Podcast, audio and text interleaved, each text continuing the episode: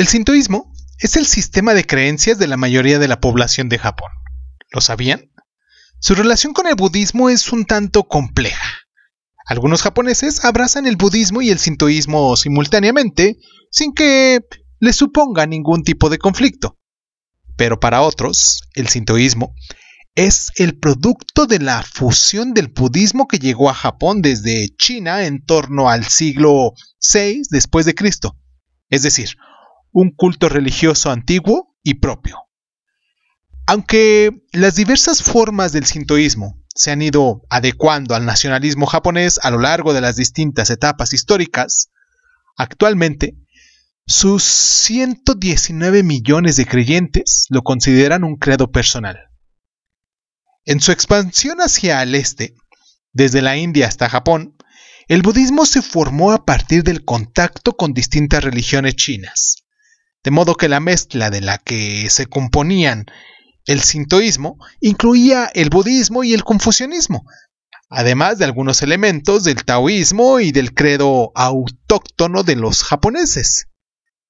Este consistía en una divinidad distante a la que se adoraba especialmente en los momentos cruciales del año, como el de la cosecha, e incluía elementos de cosmología y elaboradas fábulas morales de la mitología antigua. Hoy aquí en Crónica Lonares hablaremos de esto, del sintoísmo como tanto había prometido desde la semana pasada, hoy siendo 19 de abril del año del Señor 2022.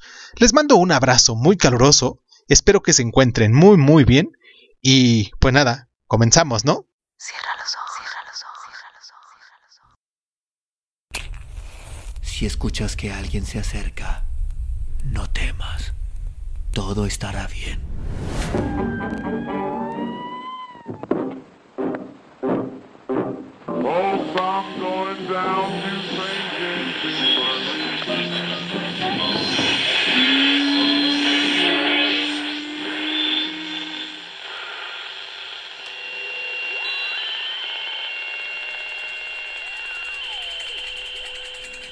Estás escuchando, escuchando Crónica, Crónica, Crónica el lugar, el lugar donde, donde, donde tus tus oídos. Bienvenido. En el núcleo de las creencias sintoístas se halla el concepto de kami, que se traduce de distintas formas como Dios, dioses, un espíritu o esencia espiritual. En Occidente conocemos la palabra sobre todo por los pilotos kamikazes de las fuerzas aéreas japonesas de la Segunda Guerra Mundial, que se sacrificaban sus vidas al dirigir sus aviones contra los objetivos. Kase significa viento, de modo que el kamikaze era un viento divino. El sintoísmo no es un sistema de creencias o un intento de explicar el mundo y el sufrimiento. Consiste más bien en la intuición espiritual de que Kami se halla en todas partes, a nuestro alrededor, en nuestro interior, en los animales, en las estaciones, en los ancestros, en los ríos y también en las montañas equivale a un elemento sagrado o energía en la tierra. La devoción del sintoísmo por el kami es tanta que la fe se centra exclusivamente en este mundo en vez de en la vida después de la muerte o en la eternidad. Lo sobrenatural debe descubrirse aquí y ahora. La dimensión cultural y social del sintoísmo no suele distinguirse de sus aspectos rituales y espirituales. Hay quien considera que el sintoísmo no es una religión, sino más bien un aspecto de la vida japonesa, que establece principios para el comportamiento ético de la población. Así, el imperativo de mostrar respeto, siempre habitualmente haciendo referencias, forma parte del ritual sintoísta. Vamos a hacer nuestra primera pausa aquí en el programa para recordarles a ustedes nuestras plataformas para que se pongan en contacto con nosotros, para que nos comenten sobre esto del sintoísmo y para que nos dejen sus comentarios o nos compartan con sus amiguitos en sus redes sociales o eh, eh, simplemente le pongan like o lo que ustedes quieran hacer. El chiste es que nos escuchen, ¿no? Nos pueden descargar en las diferentes plataformas de audio y podcast, las principales, que son Evox, que son este, Spotify, que son Apple Podcast, Google Podcast y en Speaker también y en otras plataformas también de audio. Pero estas que les acabo de decir son las principales. Se pueden poner en contacto con nosotros también en Crónica Lunares de Zoom, del mismo nombre que nos encuentran, en Facebook, en Instagram y en YouTube. Me gustaría mucho, mucho, mucho y nos ayudarían mucho si nos comparten sus, en, sus plataformas. Y pues nada, vamos a la pausa y regresamos con esto del sintoísmo.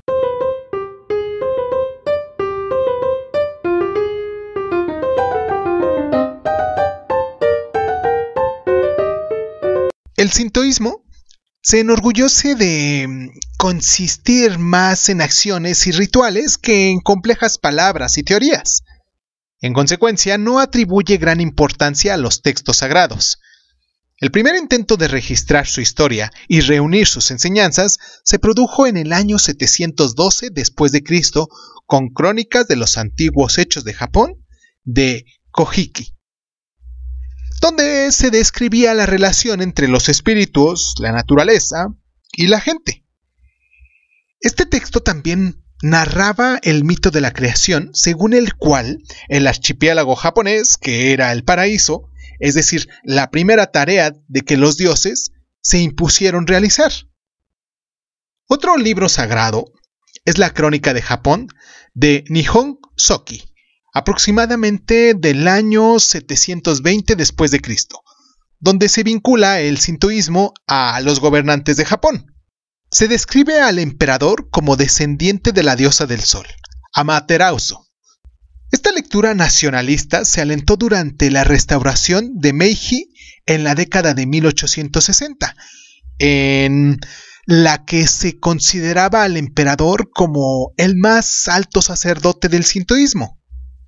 Pero la familia imperial japonesa renunció a toda reivindicación de la divinidad tras la derrota de la Segunda Guerra Mundial.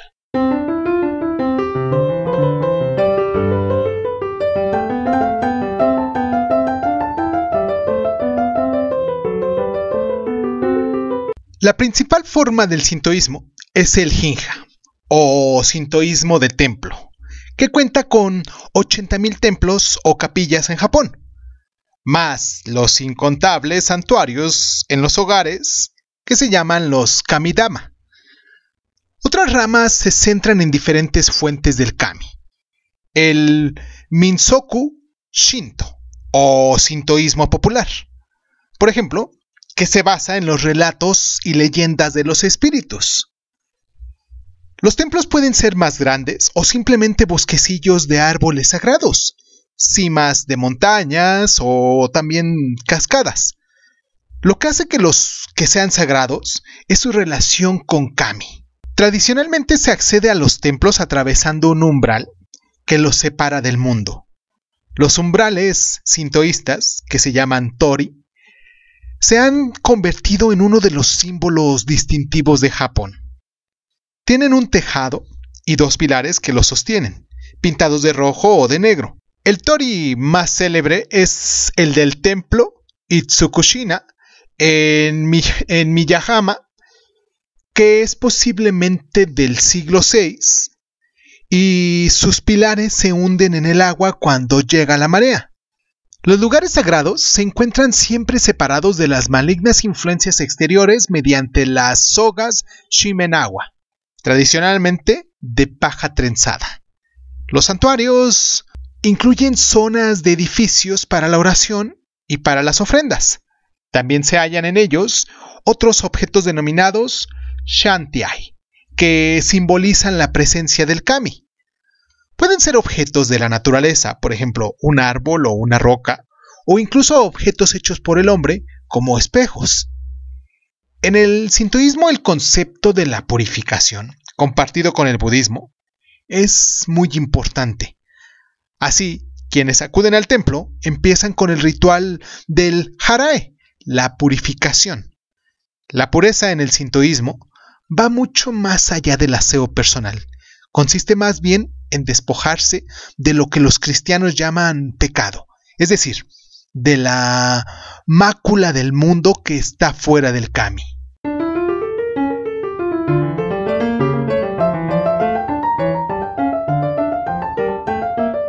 Una vida plena consiste en tener una percepción estética de la vida, porque la mayor bondad del mundo suele encontrarse en su indescriptible belleza. Yakitawa Yamamoto, escritor y sacerdote sionista.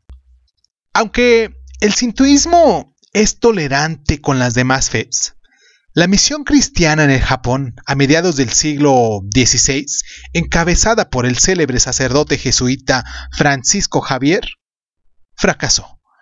Los japoneses habían acogido a los misioneros porque con ellos veían los mercaderes occidentales, pero hacia 1597 se terminó la tolerancia con la ejecución de 26 frailes franciscanos en Nagasaki. En 1638 se habían expulsado a todas las misiones cristianas y solo se las readmitió a finales del siglo XIX. El motivo real de la expulsión parece haber sido el temor de la élite gobernante a que los cristianos debilitaran su poder sobre la población.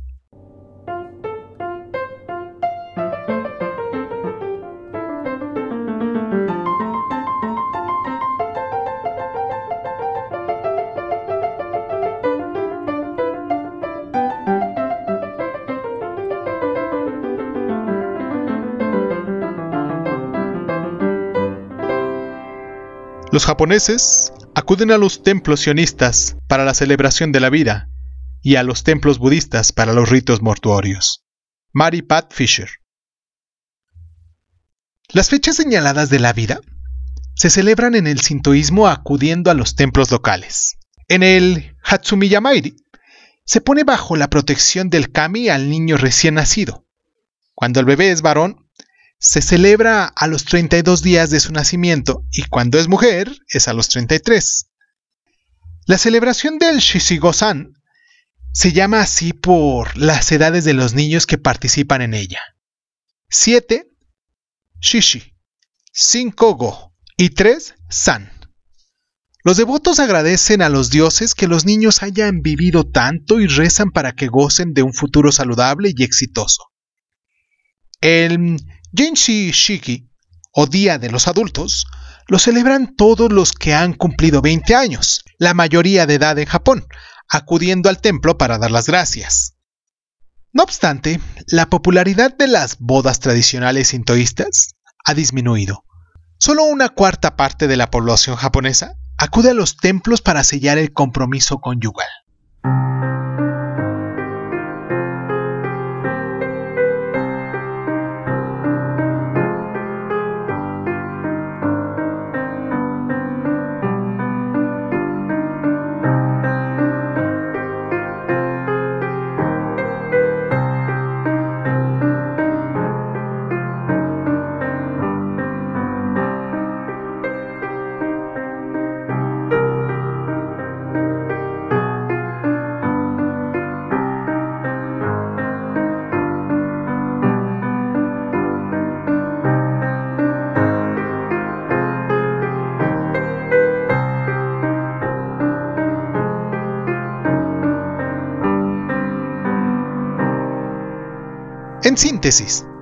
Los espíritus se hallan en todas partes.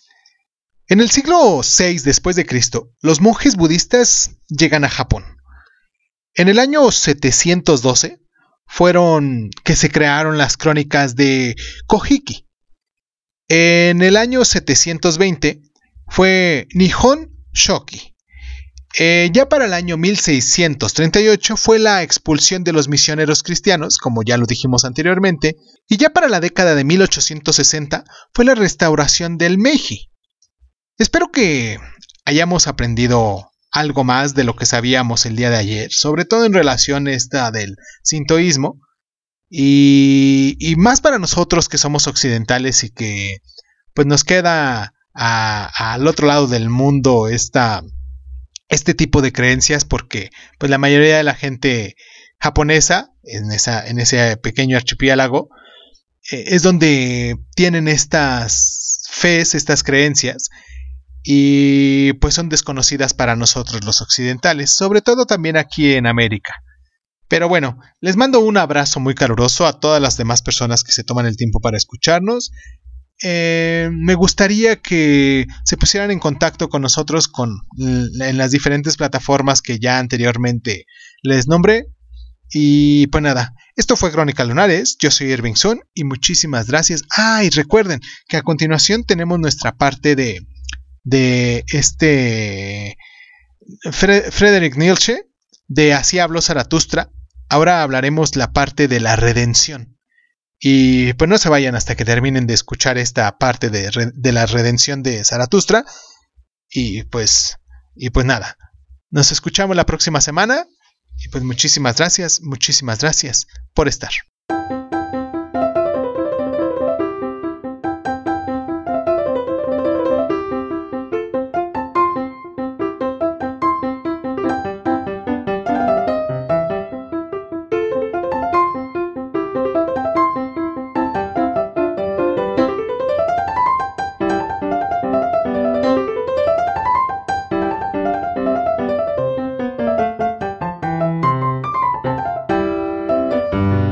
De la redención.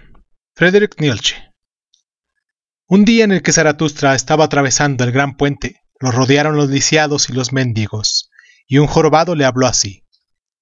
Mira, Zaratustra, también el pueblo aprende de ti y comienza a creer en tu doctrina. Mas para que acabe de creer del todo se necesita aún una cosa. Tienes que convencernos primero a nosotros los lisiados. Aquí tienes ahora una hermosa colección y en verdad una ocasión que se puede agarrar más por un pelo. Puedes curar a ciegos y hacer correr a los paralíticos. Y a quien lleva demasiado sobre su espalda podrás sin duda también quitarle un poco. Este, pienso yo, sería el modo idóneo de hacer creer a los lisiados en Zaratustra. Mas Zaratustra replicó así al que le había hablado. Si al jorobado se le quita su joroba, se le quita su espíritu. Así enseña el pueblo. Si al ciego se le dan sus ojos, verá demasiadas cosas malas en la tierra, de modo que maldecirá a quien lo curó. Y el que haga correr al paralítico, le causa el mayor de todos los prejuicios, pues apenas pueda correr, sus vicios desbocados lo arrastrarán consigo. Así enseña el pueblo a propósito de los lisiados. ¿Y por qué no iba Zaratustra a aprender también del pueblo, si el pueblo aprende de Zaratustra? Mas, desde que estoy entre los hombres, para mí lo de menos es ver. A este le falta un ojo, a aquel una oreja, y a aquel tercero una pierna. Y hay otros que han perdido la lengua, o la nariz, o la cabeza. Yo veo, y he visto cosas peores, y hay algunas tan horribles que no quisiera hablar de todas, y de otras ni un callar quisiera, a saber, seres humanos a quienes les falta todo, excepto una cosa de la que tienen demasiado, seres humanos que no son más que un gran ojo, o un gran hocico, o un gran estómago, o alguna otra cosa grande, lisiados, al revés como los llamo yo.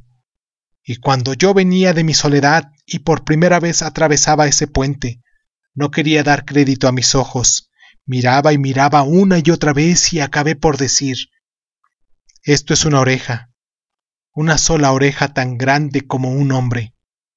Miré mejor y realmente debajo de la oreja se movía aún algo que era pequeño y mísero y débil hasta el punto de dar lástima y verdaderamente la monstruosa oreja se sentaba sobre una pequeña varilla delgada, y la varilla era un hombre. Quien mirase con una lente podía haber reconocido aún un pequeño rostro envidioso, y también que en la varilla se balanceaba una hinchada almita.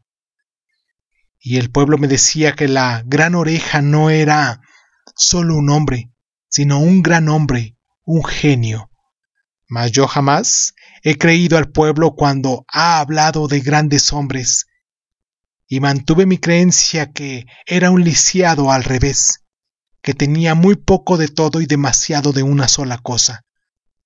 Cuando Zaratustra hubo dicho esto, al jorobado y a aquellos a quienes éste era portavoz y abogado, volvióse con profundo mal humor hacia sus discípulos y dijo, En verdad, amigos míos, yo camino entre los hombres como entre fragmentos y miembros de hombres. Para mis ojos lo más terrible es encontrar al hombre destrozado y esparcido como sobre un campo de batalla y de matanza. Y mis ojos huyen desde ahora hacia el pasado. Siempre encuentran lo mismo, fragmentos y miembros y espantosos azares, pero no hombres. El ahora y el pasado en la tierra. Ay, amigos míos, son para mí lo más insoportable. Y no sabrá vivir si no fuera yo además un vidente de lo que tiene que venir. Un vidente, un volente, un creador, un futuro también y un puente hacia el futuro. Y hay, incluso por decirlo así, un lisiado junto a ese puente. Todo eso es Zaratustra. Y también vosotros os habéis preguntado con frecuencia, ¿quién es para vosotros Zaratustra? ¿Cómo lo llamaremos? Y lo mismo que yo, vosotros os habéis dado preguntas por respuesta. ¿Es uno que hace promesas? ¿O uno que las cumple? ¿Un conquistador? ¿Un heredero? ¿Un otoño? ¿Una reja de un arado? ¿Un médico? ¿O un convaleciente? ¿Es un poeta? ¿O un hombre veraz? ¿Un libertador? ¿O un dominador? ¿Uno bueno? ¿O uno malvado? Yo camino entre los hombres como entre los fragmentos del futuro, de aquel futuro que yo contemplo, y todos mis pensamientos y deseos tienden a pensar y reunir en unidad lo que es fragmento y enigma y espantoso azar.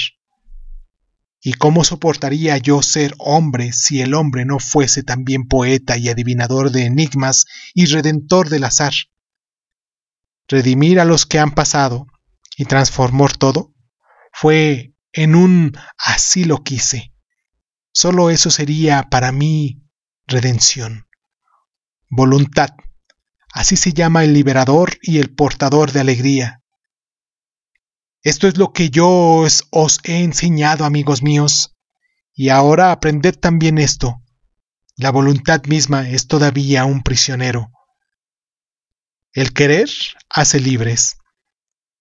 Pero, ¿cómo se llama aquello que mantiene todavía encadenado al libertador? Fue. Así se llama el rechinar de dientes y la más solitaria tribulación de la voluntad, imponente contra lo que se ha hecho.